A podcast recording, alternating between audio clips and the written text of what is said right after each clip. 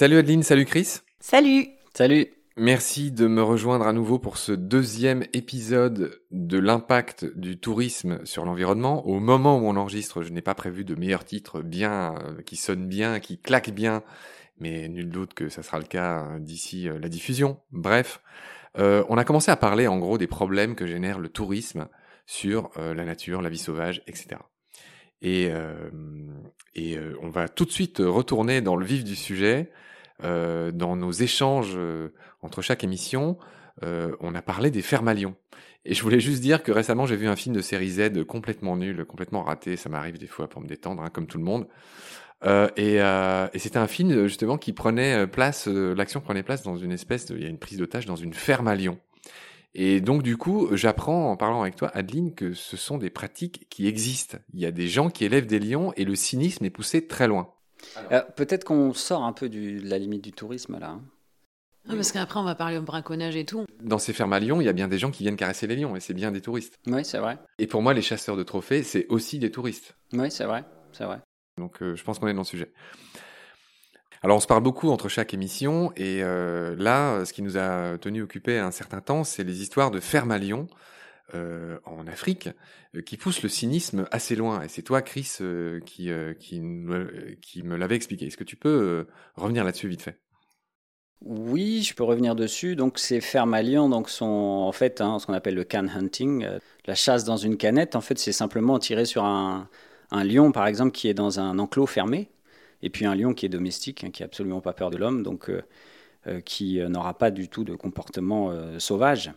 Et le cynisme va plus loin que juste tuer cet animal et prendre sa tête pour la taxidermiser. Très souvent, alors je ne dis pas que c'est systématique, hein, je, lis beaucoup les rapports des ONG de protection de la nature, mais qui dénoncent de plus en plus que certains propriétaires qui pratiquent ce can hunting ne se contentent pas juste de la chasse, mais vont aussi exploiter les os de ces lions parce qu'il y a un marché en Asie de, des os de tigre en particulier, mais euh, un squelette de tigre et de lion est pratiquement identique. Il faut être un expert pour voir la différence. Et donc on pratique, euh, en Chine en particulier, euh, je pense que tout le monde a déjà entendu parler du vin de tigre, qui est juste une liqueur dans laquelle a trompé des os de tigre pendant un certain temps et qui est un tonique, donc qui n'est pas un médicament, qui ne peut pas être frappé par les interdictions de pharmacie ou pharmacopée internationale, qui a l'avantage de ne pas comporter de produit de l'animal à l'intérieur du produit. Quand vous achetez la bouteille, c'est juste un liquide transparent. Euh, il n'y a pas de morceau de lion ou de tigre dedans. Donc ça, ça se vend parce qu'il euh, y a une croyance urbaine qui prête des vertus de tonique. Euh, par exemple, c'est très bon contre l'arthrose. Donc là, ça fait un trafic international qui rejoint un autre trafic qui est celui donc, euh, du braconnage des animaux sauvages et en particulier du tigre. Oui, je voulais rebondir sur un fait qui me paraît aussi intéressant et dont on a moins parlé récemment en Afrique. C'était donc euh, effectivement, on, parle énormément dans, le cadre du, du, braconnage, du trafic euh, de tigres, de lions, de rhinocéros. On en parle beaucoup et on est moins au courant qu'il y a eu récemment et je pense encore toujours maintenant le trafic des ânes. En fait, les ânes en Afrique, c'est vraiment un outil de travail pour beaucoup d'Africains, que ce soit en Afrique de l'Ouest, euh, en Afrique de l'Est, à Lamu, sur l'île de Lamu par exemple, euh, au large du Kenya, il n'y a que des ânes ou des vélos. Ça entre aussi dans la pharmacopée chinoise, donc euh, les ânes sont volés, ou en tout cas l'ont été très récemment, vraiment en grand, grand nombre volés. On utilise, pareil, on fait partir tout ça en Chine pour la pharmacopée, on utilise la peau, on utilise les sabots, etc. Et il y a eu une diminution de la population d'ânes en Afrique assez incroyable. Toutes ces histoires de pharmacopée asiatique euh, nous intéressent beaucoup. Là aussi, j'ai eu beaucoup de discussions avec Chris euh, récemment là-dessus. Et ça tombe bien, ça va nous faire une bonne transition. Chris, tu me disais que tu avais entendu un épisode dans lequel j'évoquais la corne de rhinocéros. Tu m'avais dit, attention, attention, euh, on a toujours tendance à voir la paille dans l'œil du voisin et on voit pas la poutre qui est dans le nôtre. Je veux bien que tu reviennes sur ce que tu penses, tout simplement. Oui, on a eu cette discussion où très souvent on connaît ces faits, mais on les connaît mal. Ça rejoint l'argument que j'ai déjà évoqué et que j'évoquerai encore de l'ignorance générale sur ces vastes sujets et donc notre propension à juger trop rapidement et aller euh, trop vite sur des conclusions superficielles. Euh, par exemple, la, corne de rhinocéros, le cœur du trafic, c'est pas pour en faire des produits aphrodisiaques, c'est parce qu'il y a des légendes urbaines dans certains pays euh, d'Asie du Sud-Est qui prétendent qu'on guérit du cancer avec ça. Donc les populations sont parfois désespérées ou des gens qui sont malades ou en phase finale sont désespérés et ils vont vendre tout ce qu'ils possèdent pour pouvoir comment accéder à ce médicament. Et donc, bien entendu, c'est quelque chose de, à mon sens, euh, fortement condamnable. Bien sûr, il y a un fossé culturel entre les gens qui euh, utilisent ces pratiques et nous autres occidentaux. Je ne veux pas euh, paraître trop orienté là-dessus, mais moi, ça me rappelle une autre chose, c'est que nous autres, dans nos pays occidentaux, on est également dans un même type de raisonnement et un même type de comportement. Quand on est malade, on, bah, on est des sociétés qui nous gavons de produits chimiques, et ces produits chimiques, donc ces médicaments, sont des polluants ou sont issus d'industries qui sont fortement polluantes et qui ont des conséquences non seulement sur notre santé, mais sur notre environnement direct et sur des environnements indirects.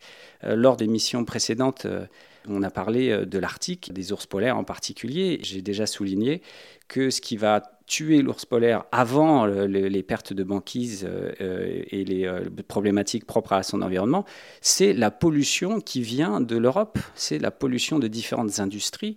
Nous autres, on désigne, on tend le doigt vers l'Asie en disant mais regardez les pratiques que vous faites, c'est pas moderne, c'est pas humain, c'est pas ceci, c'est pas cela. Mais nos propres comportements ont des conséquences qui peuvent être très très semblables. En fait, ça me fait euh, vraiment penser, je rebondis euh, sur ce que tu viens de dire, Chris, de la même façon, et ça je pense que c'est très culturel, quand on va en Asie, on a toujours tendance à pointer du doigt le fait qu'on euh, mange du chien, alors que chez nous c'est un animal domestique adoré et méchoyé avec des dérives qu'on connaît aussi. Mais par contre, effectivement, on parle moins, et en tout cas on a moins tendance à avoir conscience que ben, nous on va manger des animaux qui sont tout autant et tout aussi attachants comme les vaches, euh, les moutons, euh, les chèvres, etc. Donc en fait, effectivement, on a de façon euh, très humaine, je pense, tous tendance un petit peu à se déresponsabiliser, comme tu le disais plus tôt, et à pointer un petit peu toujours le, voisin. Avoir midi à sa propre porte, à ne pas voir toutes les poutres dans nos yeux et beaucoup de paille dans les yeux du voisin. Effectivement, c'est très humain.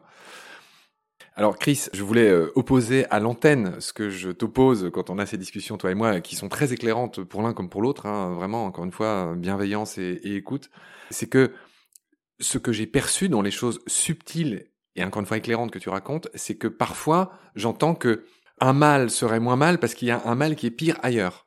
Je ne sais pas si ce que j'ai dit était clair. C'est-à-dire que de deux mots, il faudrait choisir le moindre. Là encore, tu m'y avais répondu avec beaucoup de brio la dernière fois. Est-ce que tu saurais retrouver ce brio? Euh, je ne sais pas si je vais retrouver le brio. En tout cas, loin de moi l'idée de comparer euh, pour dire ça c'est mieux que ça. C'est pas du tout la question. Là, on va tomber euh, peut-être dans un autre sujet qui va un petit peu plus vers une espèce de, de psycho-spirituo attitude. Mais c'est juste de dire, ok, un peu comme Adeline, on tend le doigt vers les autres, mais moi je trouve que ça doit nous inviter à nous remettre en question nous-mêmes, à nous resituer nous-mêmes dans notre propre environnement pour voir exactement si nos actions ne sont pas euh, aussi perverses, voire euh, plus cyniques parfois. Ça me rappelle un petit peu des gens qui vont polémiquer qui vont euh, par exemple donner de l'argent à une ONG, mais qui vont pas du tout remettre en question le fait de posséder une voiture ou de se déplacer très souvent, donc le fait de consommer du pétrole qui est malheureusement parfois exploités dans des zones très naturelles de cette planète et qui détruisent les animaux qu'on va essayer de sauver en donnant de, l'argent à une ONG internationale. C'est une contradiction qui, euh, à nouveau, vient, à mon sens, grandement d'une espèce d'ignorance euh, macro et globale de, notre système euh, naturel sur cette planète. Ce que tu dis a été très bien résumé par Cyril Dion. En gros, c'est de dire que nous autres, les Occidentaux, on dit qu'on va travailler à vélo, mais qu'on va travailler chez Monsanto à vélo, euh, ce qui euh, résume bien euh, ce que tu es en train de dire. Et, on est tous, on fait tous un peu ça finalement. Hein. Encore une fois, il faut vraiment rester humble. On a tous nos petits écarts ou nos gros écarts par rapport à ce qui devrait être bon ou meilleur pour la planète. Cher Chris, je voudrais mettre un peu le focus sur ce qui se passe en Antarctique. Car on a fait un bel épisode avec toi sur la faune de l'Antarctique et même de l'Arctique. On avait couplé les deux. J'y reviens pas, je laisse les gens les écouter. On avait euh, très peu parlé de, problèmes de pollution, de tourisme, euh, d'impact de tourisme, on l'avait juste effleuré. Donc c'est maintenant qu'on va un peu y revenir. Et avant de t'écouter, nous éclairer là-dessus, je voudrais donner quelques chiffres. Il se trouve que ce tourisme d'énormes bateaux qui vont euh, en Antarctique étant euh, une énorme augmentation. Alors, sauf en 2020, qui est l'année du Covid, ça, pas de souci là-dessus, on le sait bien. Bon an, mal an, il y a un peu moins de 60 000 personnes qui se rendent en Antarctique chaque année. Un tiers sont des euh, Américains. voilà, environ 2000 Français, d'après ce que j'ai. ces voyages ont lieu entre novembre et février, tu me le confirmes, parce que le reste de l'année, il y a trop de glace, les, les conditions météo sont pas bonnes. Donc c'est que la moitié de l'année. Oui, non, ça va même de fin octobre jusqu'à mi-mars. D'accord.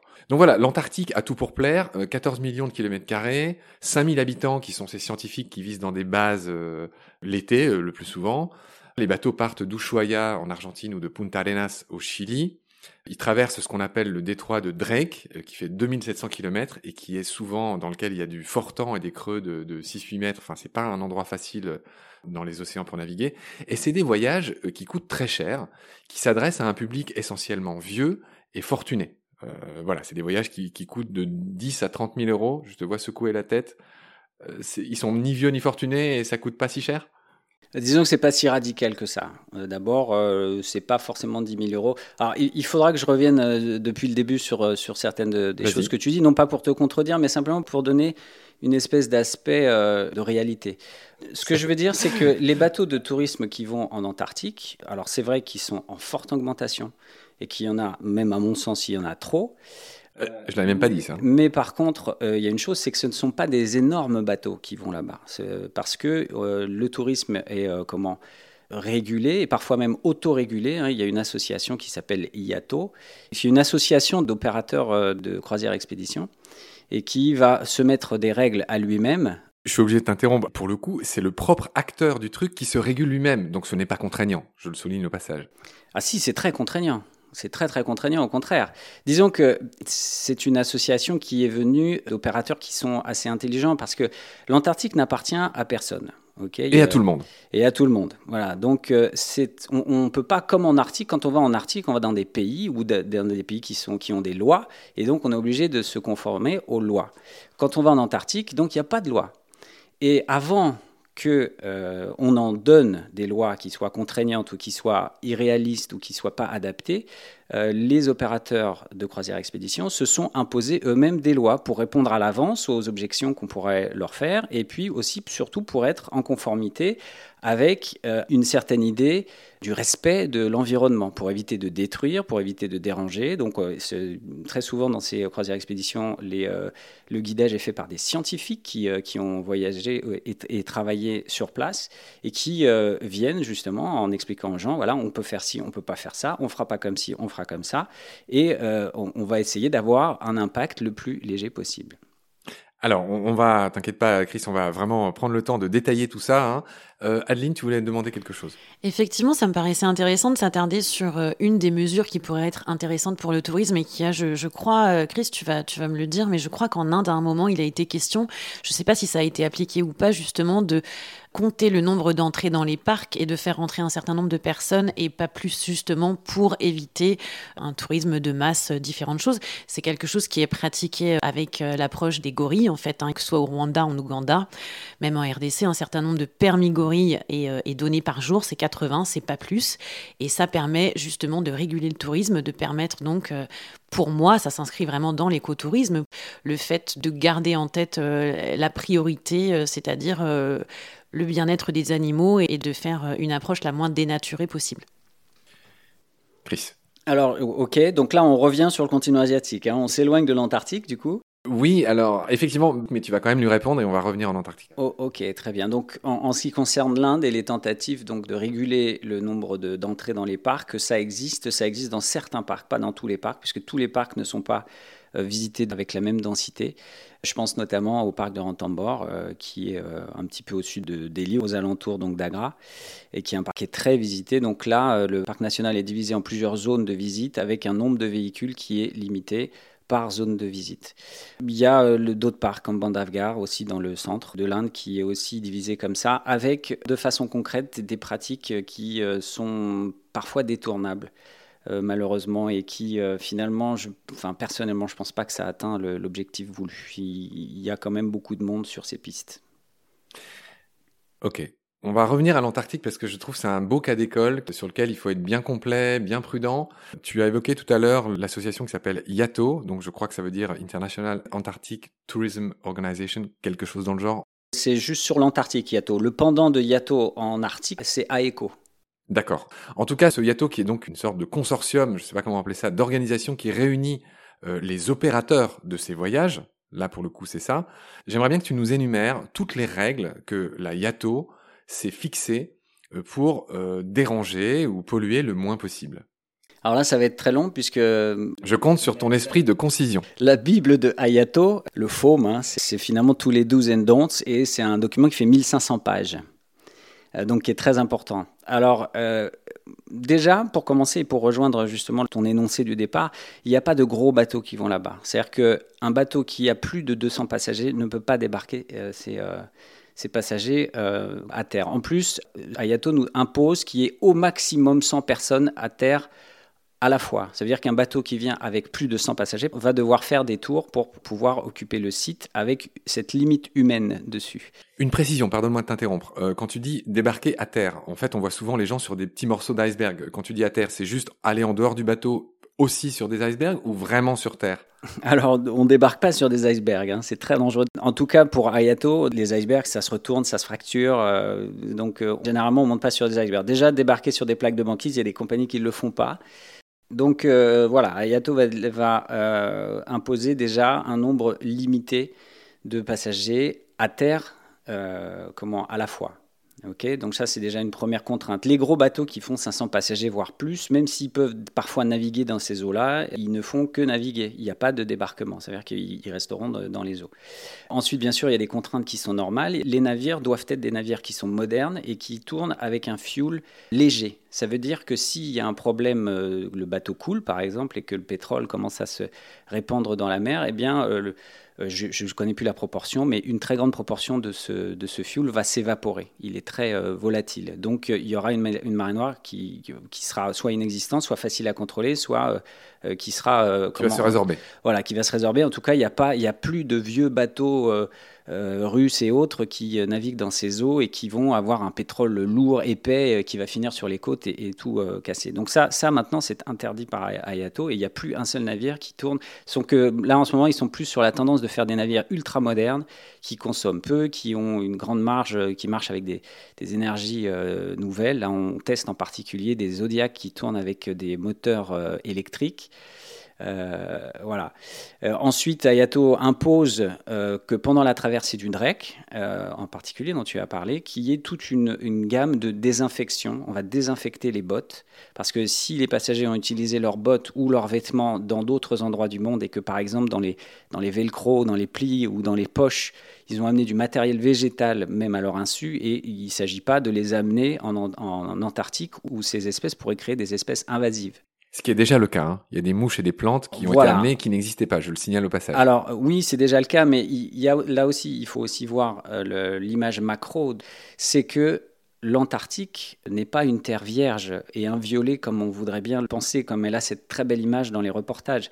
L'Antarctique, ça fait bientôt deux siècles que l'humain y est et euh, ça fait déjà longtemps qu'il a fait des choses qui sont très très impactantes. Il faut savoir qu'il euh, y a eu une exploitation des baleines en particulier en Antarctique, hein, qu'on a réduit pratiquement à, néant. Euh, là-bas, une industrie baleinière qui s'est terminée euh, simplement dans les années 60, donc euh, c'est quand même très très récent au niveau historique. Il y a toute une vague d'explorateurs aussi qui ont été là-bas et qui ont amené, alors en Antarctique même, mais aussi dans les îles subantarctiques, qui ont amené un nombre d'espèces invasives et de pollution. Ça, euh, c'est pas l'apanage du tourisme d'amener le risque d'amener des espèces invasives. Il y a déjà des espèces invasives et, et depuis longtemps, de par les activités humaines et même par les activités scientifiques. Euh, tu as mentionné qu'il y avait 5000 euh, personnes qui vivaient en Antarctique bonhomme à l'an. C'est un chiffre qui fluctue énormément entre l'été euh, et l'hiver. Il y a une cinquantaine de stations en Antarctique, je ne vous donnerai pas le chiffre exact. Tous ces gens qui n'aiment pas d'ailleurs les, touristes, hein, qui les accusent de bien des mots, mais eux aussi ont un impact qui est non négligeable. Vous avez une station qui est juste stationnée au pôle sud, hein, la station américaine. Excusez-moi du détail, mais qu'est-ce qu'ils font de, Comment elle s'appelle? Je veux bien que tu donnes son nom. Ça, s'appelle Scott, Scott Amundsen. Non, non, Concordia, euh, c'est une station qui est euh, franco-italienne et on y accède par euh, la station française de Dumont-Durville. Ça, c'est de l'autre côté, hein, du côté de la mer de Rosse. Et Concordia, c'est, je crois, 1000 ou 2000 km à l'intérieur des terres et c'est vraiment un des endroits les plus perdus de la Terre. Quoi. Situe juste la mer de Rosse. Euh, c'est euh, alors on va dire que la mer de Ross c'est en face de l'Australie. D'ailleurs, tu mentionnes le tourisme en Antarctique seulement par euh, la Terre de Feu, mais il y a un accès à l'Antarctique par l'Australie, par la Nouvelle-Zélande et par l'Afrique du Sud. Donc il y, a, du tourisme qui a lieu un petit peu de tout autour de l'Antarctique, de tous les côtés de l'Antarctique.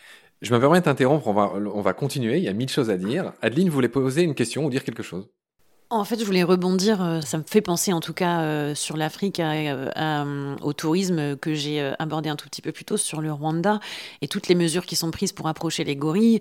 effectivement, le fait que si on a un début de rhume ou si on a une suspicion de fièvre, etc., on n'a pas le droit de monter pour aller voir les gorilles parce que ce sont des, des animaux qui peuvent être très réceptifs à nos germes, à nous.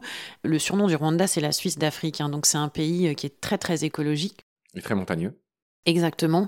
Et donc, euh, il y a des mesures vraiment très très strictes qui sont prises euh, de la même façon. Donc, ça me fait un petit peu penser euh, à ce que vient de dire Chris pour la protection des gorilles, hein, dont je rappelle que le nombre est quand même vraiment très très limité. Hein. On est aux alentours des 1000 gorilles de montagne dans le monde entier.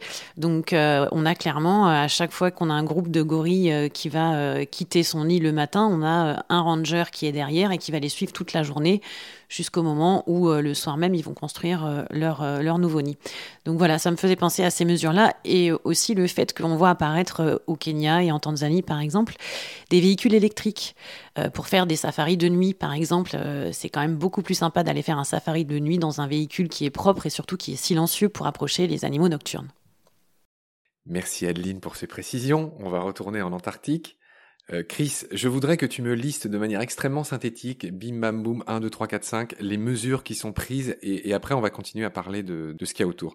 Mais parle-moi de ces chaussures qui sont nettoyées avant et après chaque embarquement. Tu avais déjà commencé à parler des velcro qui sont checkés ou nettoyés. Donc parle-moi des, mesures concrètes qui sont prises, qui sont effectivement euh, drastiques. Oui, ce sont des mesures drastiques. Euh, par exemple, alors là, c'est la zone subantarctique, hein, mais si on visite la Géorgie du Sud, là qui est pour le coup euh, euh, sous drapeau britannique, il y a carrément un inspecteur qui vient et qui va checker les passagers, qui va donner une note générale euh, au bateau. S'il y a moins de 75% de réussite, les passagers ne peuvent pas débarquer sur les autres sites de Géorgie du Sud. Et le bateau, la prochaine fois qu'il viendra, aura des mesures encore plus strictes pour qu'il se mette en conformité. Donc euh, on nettoie les poches, on nettoie les velcro, on, alors on désinfecte les bottes à un produit qui s'appelle le Vircon. Euh, c'est-à-dire qu'on marche dedans. On a des brosses également. C'est un nom intéressant, le Vircon. Ouais, ça s'appelle comme ça. Vircon, hein, il faut voir l'accent avec lequel euh, on, utilise. la mesure principale, c'est de limiter donc le nombre de passagers à terre. Et puis, euh, bien sûr, les utilisations de tout ce qui est drone, etc., ça c'est très limité. Euh, ce qu'on emmène à terre, pas de nourriture à terre, interdit de faire ses besoins naturels à terre. Vous pouvez pas euh, faire vos petits besoins et encore moins le gros. Vous devez retourner sur le navire. Et là, on est très très strict là-dessus. Et puis, bien entendu, pour 20 passagers, il y a un guide qui est formé, qui doit surveiller donc que, bien sûr, tout ce qu'on fait est en conformité avec les règles d'Ayato, et en particulier euh, les approches d'animaux, les distances aux animaux, ne pas déranger, ne pas provoquer euh, les animaux, respecter par exemple les autoroutes à manchots. Les manchots utilisent toujours la même route dans la neige épaisse, et donc vont finir par faire une espèce de tranchée. Euh, il ne faut pas marcher dans ces tranchées, il ne faut pas dans la neige épaisse à côté de la tranchée faire des trous trop profonds, parce que si un manchot tombe dedans, eh bien, il ne peut pas en sortir. Euh, et puis, bien sûr, les guides auront auparavant euh, marqué le site en, disant, en montrant que ça, ce sont les limites de ce qu'ils peuvent faire ou pas faire.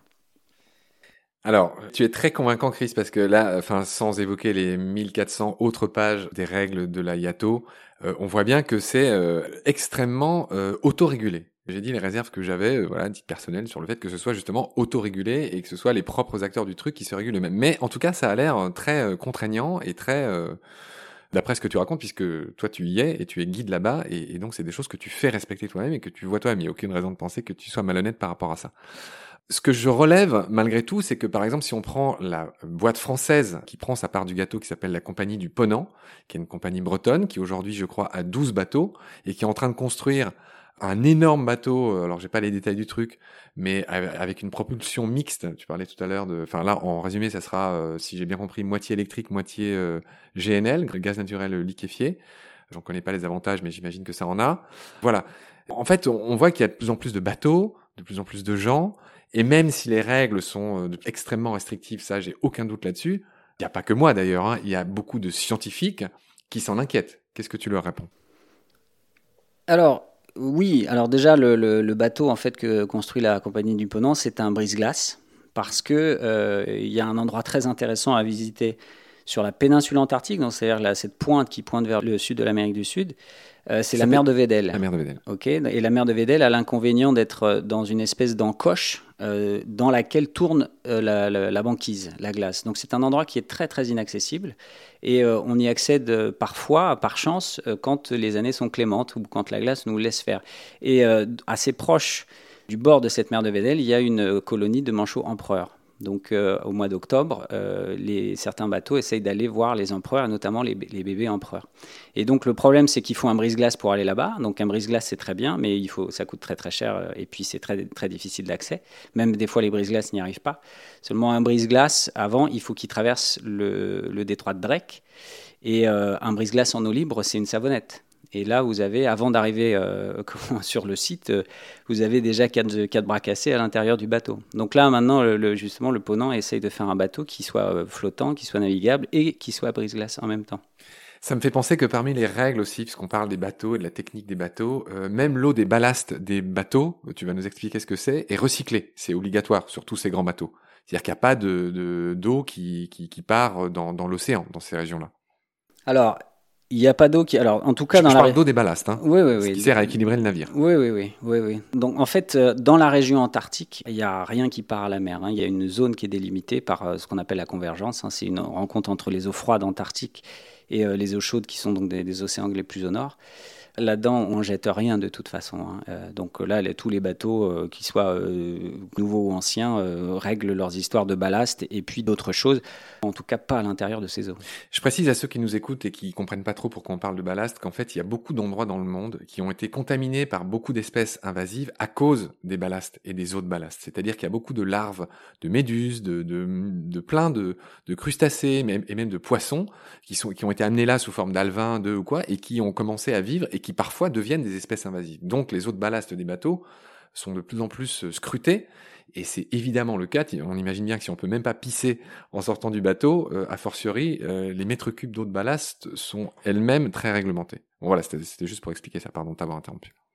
Ok, donc tu me parlais ensuite. Je te parlais qu'il y avait de plus en plus de gens qui y allaient. On entend parler de brise-glace, tu l'as dit. Il y en a déjà hein, qui sont en circulation. J'ai entendu parler d'un brise-glace russe recyclé qui aujourd'hui fait des. Oui, il va pas dans, en Antarctique, il va en Arctique. ah oui, pardon. Il opère en Arctique, oui. Mais le, la, problématique est la même. Nucléaire, hein, j'ai oublié. Oui, oui, c'est propulsion nucléaire. Il va jusqu'au pôle Nord. Donc, euh, bien sûr, pour aller au pôle Nord, il faut casser de la vieille banquise qui fait 4 mètres d'épaisseur et il n'y a qu'un un, brise-glace à propulsion nucléaire qui peut faire ça. Et euh, bien entendu, on peut se poser la question des conséquences de casser de la glace comme ça. Est-ce que c'est sans conséquences ou est-ce que ça en a? Et surtout si le bateau coule. Oui, voilà, bon, c'est, je, ne pense pas que ce bateau coulera un jour. C'est vraiment un bateau très très solide. Hein. Euh, pour casser de la glace de 4 mètres, tu imagines le. Euh, bon, bien sûr, il peut, on peut imaginer tout et n'importe quoi. Il n'y a pas de, il y a pas de Il y a déjà eu un naufrage, hein, je le précise. Euh, enfin, c'est un détail, mais en Antarctique, là, on fait, on fait un va-et-vient entre l'Arctique et l'Antarctique. En 2007, il me semble qu'il y a eu un naufrage. De Alors, justement, il n'y a, a, pas eu un naufrage. Il y a eu une évacuation euh, alors, il y a des naufrages. En fait, il y a tout. Hein. Il ne faut pas croire qu'on on est, comme tu l'as dit, hein, ces eaux aux alentours du 60e euh, euh, parallèle sud, elles sont, elles sont mauvaises parce que tout simplement l'Antarctique est un continent, c'est une, une, espèce d'île gigantesque et l'eau qui tourne autour ainsi que les courants aériens tournent sans trouver aucun obstacle nulle part. Donc c'est des endroits où les forces de la nature sont accélérées, notamment au détroit de Drake, qui est l'endroit le plus étroit euh, entre euh, l'Antarctique et, les continents. Et euh, là, il y a des mauvaises mers. Hein. et bien sûr, il y a parfois des, des, problèmes. Il peut y avoir, bon, on a eu, il y a eu des, feux dans des salles de machines avec l'évacuation des passagers. Il y a eu des blackouts. Il y a eu des passerelles dont la, vitre a été cassée au sixième pont par des vagues gigantesques. Enfin, il y a, eu tout un, tout un tas de problèmes. Ça, après, ça rejoint des, problèmes de sécurité maritime qui sont propres à, ce qui est navigation et pas seulement au tourisme. Ok. Ok, ça m'a fait penser à quelque chose qui me paraît euh, intéressant et je pense euh, tous les trois qu'on ne va pas être d'accord là-dessus. Euh, effectivement, tu parlais d'espèces invasives à l'heure actuelle. Et en fait, l'espèce invasive, à partir du moment où il y a du mouvement, il y, a, il y aura toujours des espèces invasives. Et il y aura, enfin, je veux dire, il y a toujours, quand, si on regarde un endroit de la Terre, il y a toujours eu euh, des choses amenées euh, par les hommes à partir du moment où on a commencé à voyager qui n'y étaient pas avant. Et je trouve que en utilisant ces termes-là et en pointant ça du doigt, on arrive à des dérives assez incroyables en disant maintenant que à les chats domestiques, il faudrait tous les buter parce que effectivement, euh, eh ben ils vont bouffer les oiseaux, et il y a certaines espèces qui vont disparaître, etc., etc. Évidemment, tout a une tout a une conséquence, mais ça fait aussi partie de l'évolution, tout simplement. Enfin, en tout cas pour moi. D'accord. Comme tu l'as dit, moi je suis pas d'accord. Je suis radicalement pas d'accord. Absolument radicalement pas euh, d'accord. On peut moduler, en tout cas, discuter. Oui, oui, on peut en discuter, en effet, et c'est même très intéressant parce qu'il y a beaucoup de gens qui pensent peut-être comme Adeline, et encore une fois, l'important c'est d'échanger et que chacun avance ses arguments euh, dans le respect, et on le fera, Adeline. Chris, tu voulais préciser quelque chose, et pour une fois, c'était pas dans le sens de tes employeurs, et je dis ça avec un grand sourire, sur cette histoire d'autorégulation. Moi, je ne me pose pas en tant que défenseur du tourisme en particulier. Hein, euh, je, suis, euh, je me considère comme un naturaliste avant tout. Et euh, j'espère avoir une vision assez macro du phénomène.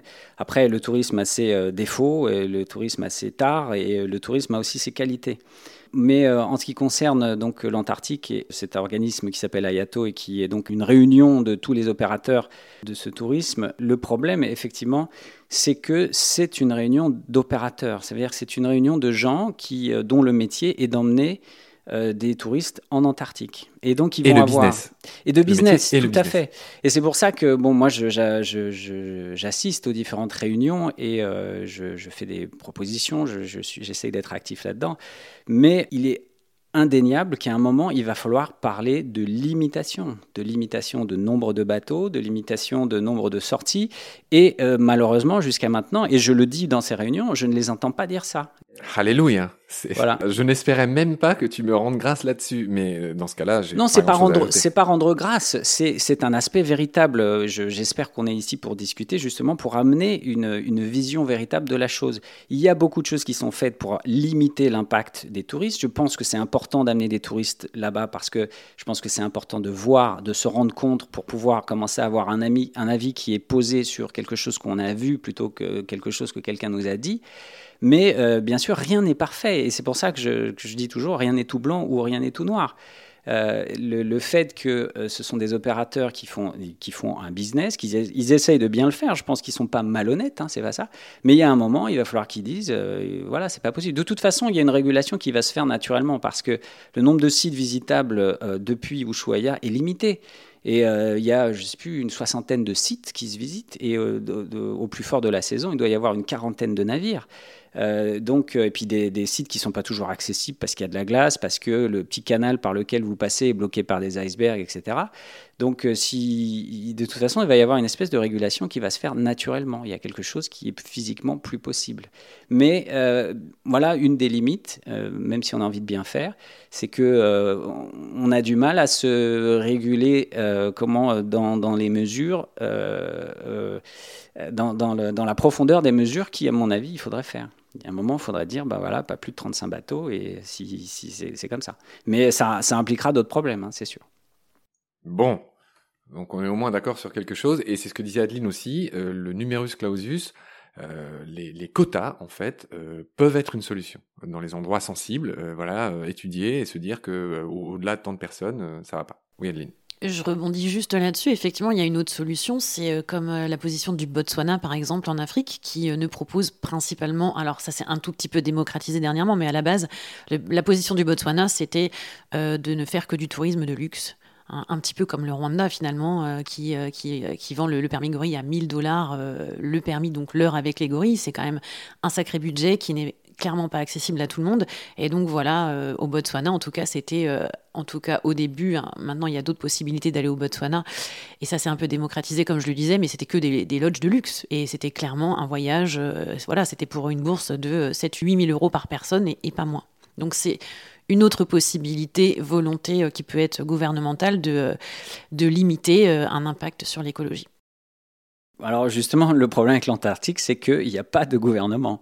Donc, euh, comment on fait pour limiter? Alors, il y a un consortium, il y a le Conseil de l'Antarctique, etc. Il y a des choses qui sont décidées, il n'y a pas de, a pas de souci là-dessus. Mais comment on arrive à, avoir cet impact, euh, enfin, ce genre de décision appliquée en Antarctique?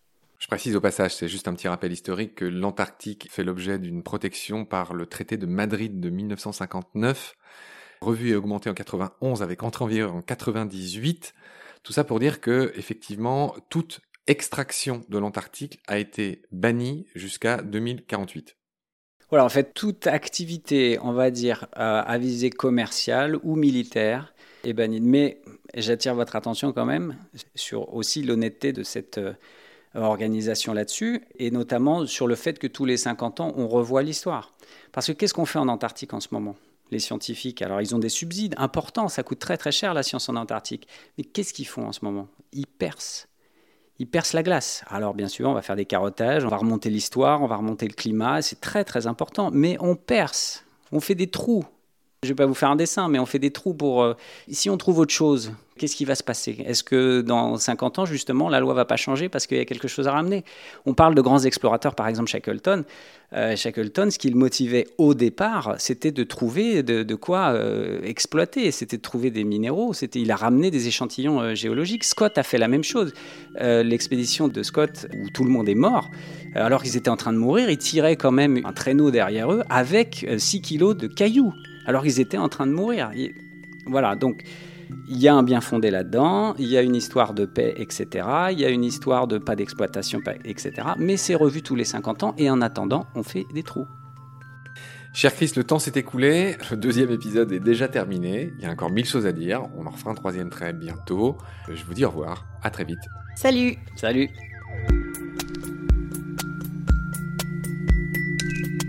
Pendant notre combat, nous deux, tu avais l'œil du tigre, tu en voulais ce soir-là il faut que tu retrouves ça maintenant. Et la seule façon, c'est de recommencer au commencement. Tu vois ce que je veux dire?